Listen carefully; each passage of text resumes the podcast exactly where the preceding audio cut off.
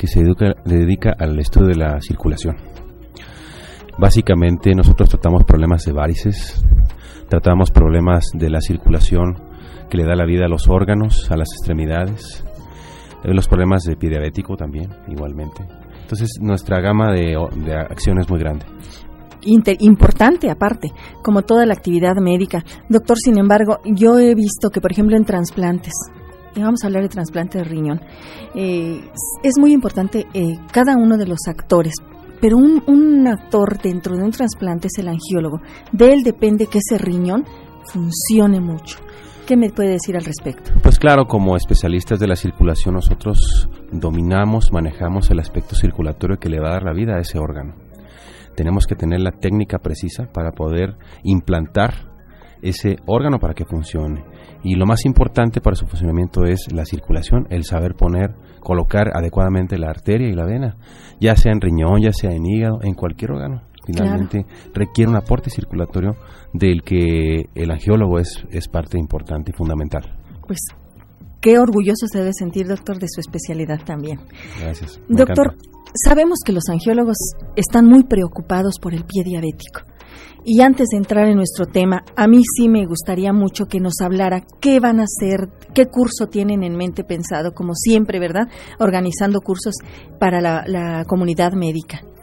Sí, doctora. Eh, la Asociación Mexicana de Pie Diabético, a través mío, yo que soy su delegado aquí en Querétaro, estamos organizando el primer curso básico regional de pie diabético, que consta en una parte dirigida al profesional de la salud dedicado al pie diabético, con módulos de pie diabético infectado, pie diabético este, vascular. Y ese, este evento va a ser muy importante porque es la primera vez, tiene una trascendencia muy, muy importante.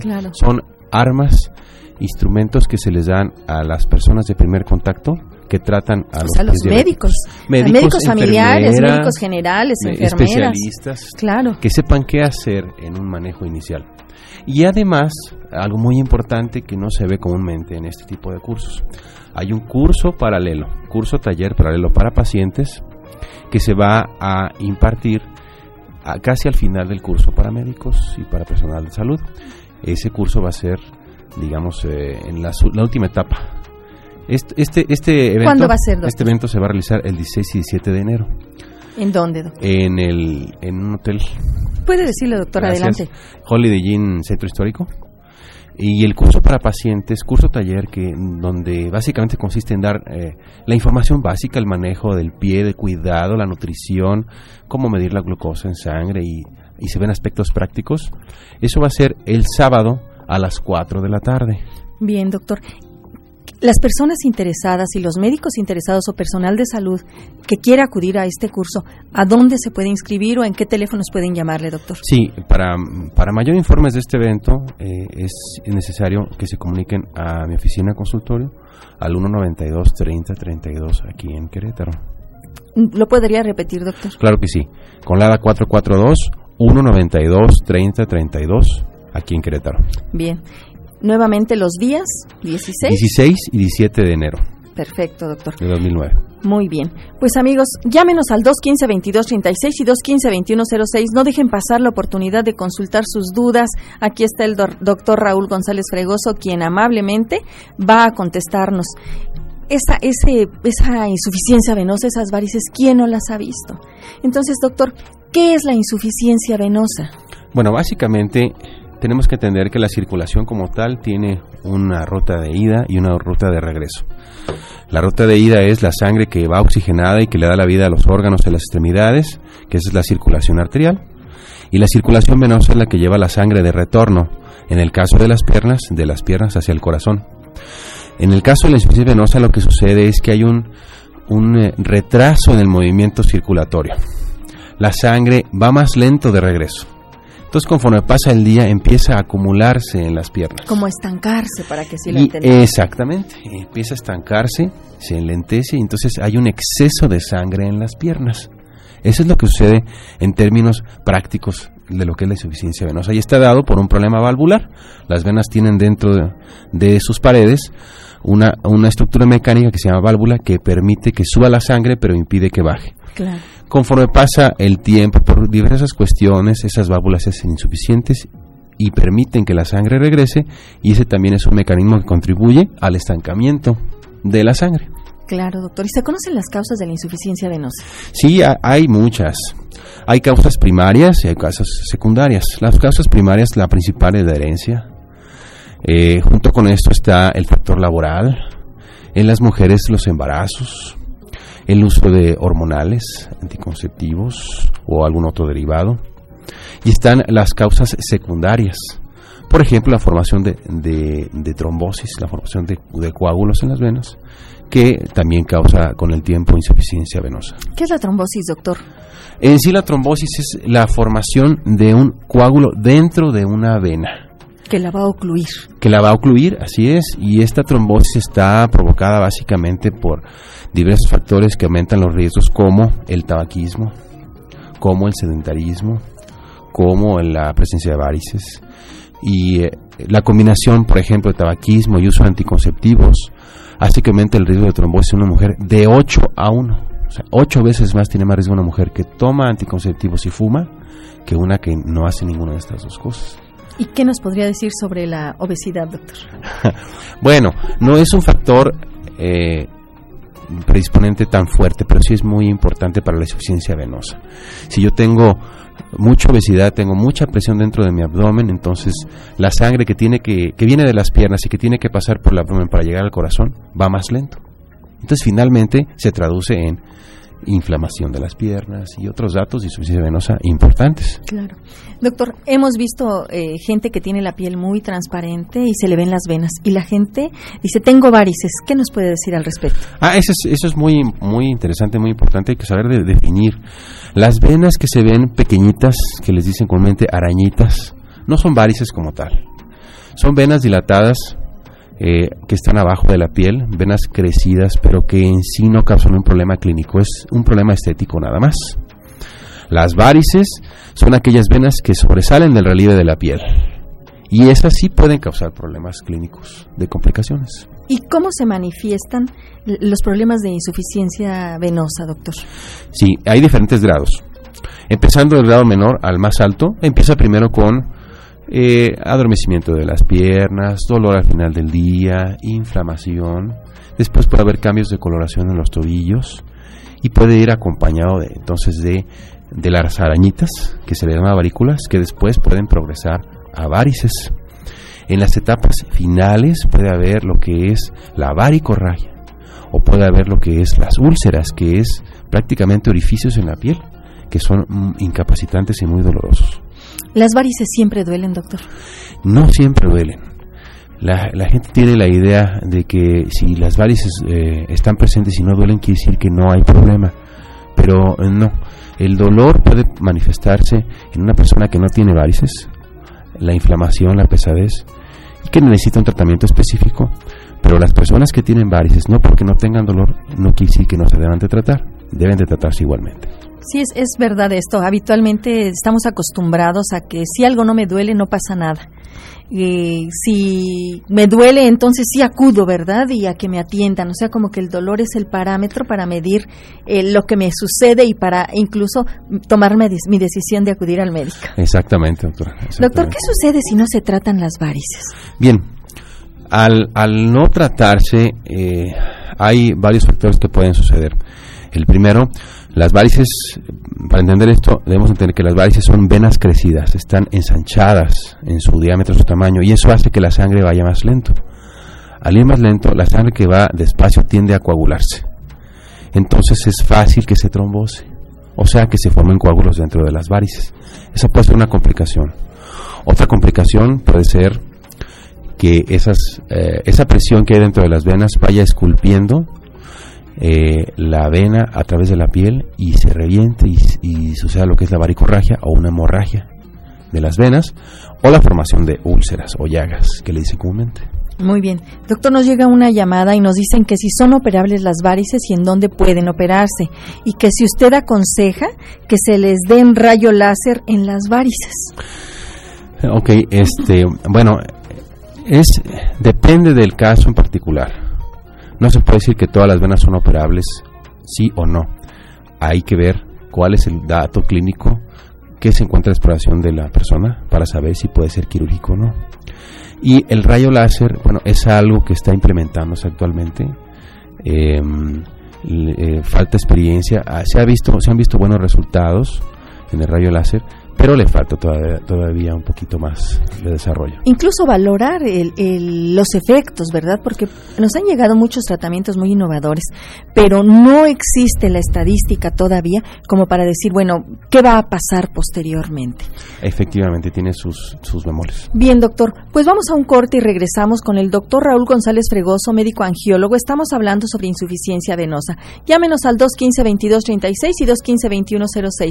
No dejen pasar la oportunidad de consultar sus dudas, amigos.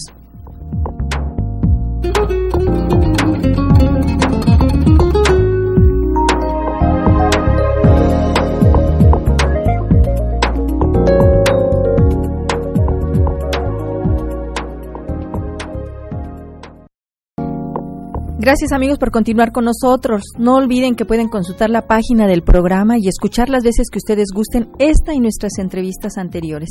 La página es www.saludintegralvidifamilia.com. Doctor, regresando a nuestro tema.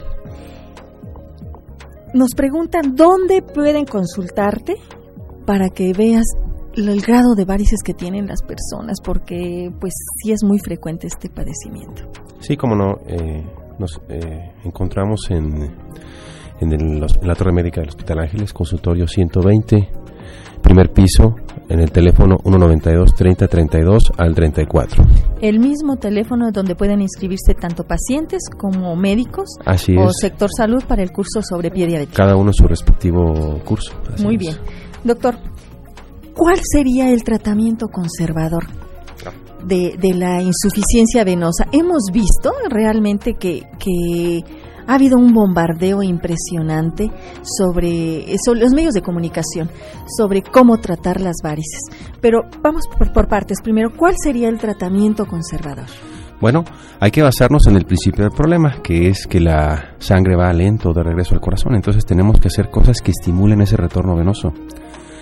Las cosas que mejor lo estimulan es el ejercicio el ejercicio cardiovascular como la caminata, la bicicleta.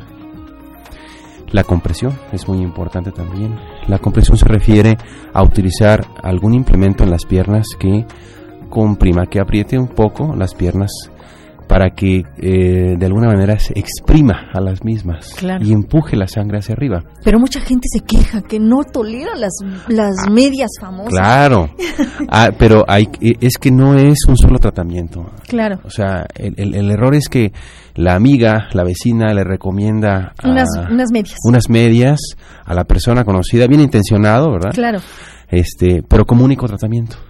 Entonces, cuando se lleva como único tratamiento, eh, no se soportan regularmente. Terminan en el ropero, en el closet a la semana. Sí, es cierto. Pero no es la forma. Tiene que haber un conjunto de, de cosas acompañando a la compresión. Y también depende del tipo de paciente, del tipo de piernas que tenga el paciente, es el tipo de compresión. Junto con lo demás, junto con alguna terapia de medicamento, todo eso en conjunto es más fácil que el paciente no abandone el tratamiento tolere el manejo y finalmente este mejore. Bien, el ejercicio, todos, todos siempre estamos, el ejercicio es importante. ¿Cuál sería el mecanismo? ¿Cómo actúa el ejercicio? ¿Los músculos aprietan a las venas? ¿Cómo actúa para que nuestros pacientes realmente se convenzan que caminar tan solo no les cuesta y sí les beneficia en muchos aspectos? Y además el caminar no nada más no cuesta, el caminar es un ejercicio de lo más completo, eh, de lo más inocuo porque no se lesiona uno al caminar, a diferencia de otros, otros ejercicios más rudos. Y básicamente consiste en que eh, las venas más importantes de las piernas van por dentro de los músculos. Cuando yo doy un paso al caminar, contraigo los músculos y exprimo esas venas e impulso el retorno venoso hacia el corazón al caminar, al movilizar esos músculos. Bien, doctor, nos llega una pregunta. Nos dicen que si el antistax es un buen medicamento para varices. Pues eso es un producto que va empezando, como muchos otros. Este em, se ha demostrado es es un producto que es derivado de las hojas de uva. Se ha demostrado que tiene su significancia clínica, pero es importante entender que no es el uso aislado o exclusivo del medicamento lo que le ayuda al paciente. Es todo lo que nos dijiste. El 85-90% de la mejoría depende de lo que haga el paciente y el resto depende del medicamento. Excelente. Doctor, ¿y sirven las cremas y ungüentos que anuncian? Que ese era de otro de los temas, ¿no? Ya, ya sabemos de qué estamos hablando. Sí, claro, sin entrar en detalles, eh, como usted lo dice, es una, un ataque publicitario muy, muy importante y pues lo que yo puedo decir respecto a eso es que pues las cremas, como muchas otras cremas que puede haber, dan sensación de frescura, básicamente, pero no resuelven el problema de fondo. Eh, ni siquiera modifican el aspecto de las varices. Recuerden que es básicamente un término mercadotécnico, ¿no? o un fin. ¿Cuál sería el tratamiento específico, doctor? Bueno, depende, depende del, grado del problema. Si son las famosas arañitas, que es lo más común, bueno, eso no requiere un tratamiento médico como tal, más que estético cuando la paciente así lo desea. A base de escleroterapia, que es inyectar una espuma especial, en un medicamento dentro de la vena para que esa vena desaparezca sin afectar la circulación principal, este, o a veces láser. Eh, pero esas no se operan. Las varículas, las arañitas no se operan. Ahora, cuando ya son varices, recordando que la varices es la vena que sobresale en relieve a la piel y son de 3 milímetros de diámetro o mayor, ese tipo de problemas sí se tiene que tratar ya en forma específica para evitar complicaciones. Uno es la cirugía convencional, que es la cirugía que se ha hecho siempre, donde se hacen pequeñas incisiones a lo largo de la pierna y se sacan todas las venas que no funcionan. Ese es el procedimiento más de más experiencia y el, el que tiene eh, más conocimiento. El problema es que es más invasivo la recuperación es, más tardada. Después está eh, lo que está de moda el láser y la radiofrecuencia, que básicamente utilizan calor dentro de la vena. Ya sea con radiofrecuencia o con haz de luz, en el caso del láser, queman el interior de la vena y la van cerrando. Pero ese tipo de procedimientos requieren eh, del apoyo de la escleroterapia, la aplicación de espuma para cerrar algunas otras venas que están a un lado de la vena tratada. ¿Qué es lo que se pretende con este tipo de tratamiento, doctor? Obstruir esas, esa parte que ya no funcione y que se, se forme una red venosa colateral que sea por la que retorne la sangre. Bueno, eh, básicamente es que la sangre vaya por los cauces eh, más importantes, que es las venas profundas, Bien. que llevan más del 90%. Otro de los tratamientos eh, que es muy importante, que es la ecoescleroterapia, que es irnos a, un, a una forma más dirigida de aplicar espuma en las venas que alimentan a las varices, esa espuma la cierra, de tal manera que vamos cerrando las llaves que forman esa varice y se termina secando la varice. Se cierra la varice, se disfuncionaliza y se evita una fuente de complicaciones también. Entonces, ¿realmente se pondría a la circulación de retorno profunda es la que vamos a, hacer que, Siempre es la principal, el 95% del retorno venoso se da por las venas profundas. Doctor, y una vez que se han operado, se han hecho esas afenectomías o esas cirugías donde vemos muchas cicatrices, eh, la paciente ya no, ya no vuelve a presentar este problema. Esa es una pregunta muy importante. Nunca se puede decir que jamás va a volver a volver a, a volver a presentar un problema de varices. Eso depende del paciente. Eh, no es como operar un apéndice o una vesícula que el cirujano me quita el, el, órgano que no sirve y se acabó el problema, ¿no? Una vez que se resuelve el problema, el paciente tiene que seguir trabajando su tratamiento porque la predisposición ya la presentó. Entonces, si yo me opero de varices y dejo de hacer ejercicio, subo de peso, no sigo mis recomendaciones, pueden salirme en otro lado. Entonces, es muy importante. Va a ser mucho más difícil que vuelvan a presentarse si el paciente sigue sus recomendaciones también después de operarse. Doctor, entonces, ¿cuáles serían las, las medidas para prevenir la insuficiencia venosa o para prevenir nuevamente este o una insuficiencia en alguien que ya fue operado, doctor? Bueno, lo principal, lo principal es hacer ejercicio, hacer ejercicio cardiovascular leve a moderado, como es la caminata, como es la bicicleta, y tener una compresión. Hay compresión para hombres y para mujeres que no tiene que ser la compresión que llega hasta la cintura. Hay diferentes tipos de, de calcetines, de tobimedias que pueden ser mucho más cómodas y que sirven igualmente. Y bueno, tratar en lo posible de manejar el peso. No ser una persona sedentaria. Básicamente es lo más importante. en la dieta algo que nos contribuya a que se formen las varices, doctor? Mm, no, algo específico, como decir, dietas altas en colesterol, por ejemplo, eso afecta a las arterias. Pero en las venas lo que más perjudica es que no nos cuidemos en cantidad, Bien. no en el tipo de alimento. Doctor, para, para concluir, repítenos por favor lo del curso. A mí se me hace importantísimo por la cantidad que tenemos ahora de pacientes diabéticos y que vemos tristemente que terminan en amputación. ¿Qué días y en, qué teléfono pueden, pueden hablar, doctor? Sí, claro que sí. Eh, el curso para curso de ayer para pacientes va a ser el sábado 17 de enero del 2009 a las 4 de la tarde.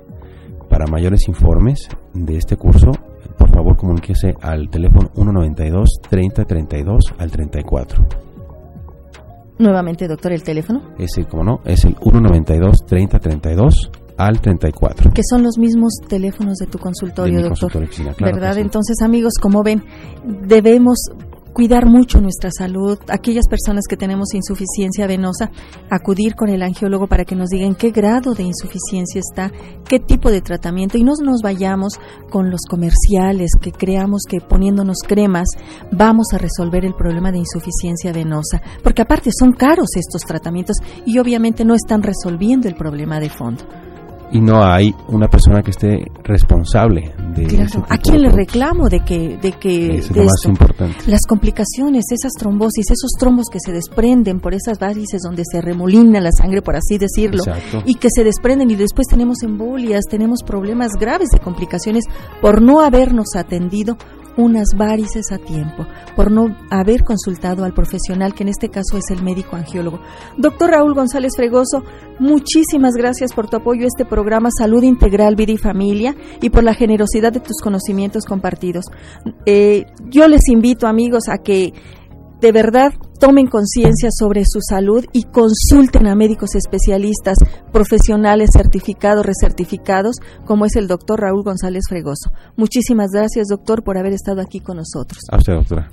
Bueno, amigos, como siempre les, les comparto este pensamiento. De verdad es hermoso, es de un rabino jasídico en su lecho de muerte. Cuando yo era joven, me propuse cambiar el mundo. Al crecer un poco más me percaté de que esto era demasiado ambicioso, por lo que me propuse cambiar mi país. Me di cuenta al hacerme mayor de que también era demasiado ambicioso, de modo que me propuse cambiar mi ciudad. Como advertí que no podía hacer ni siquiera esto, traté de cambiar a mi familia.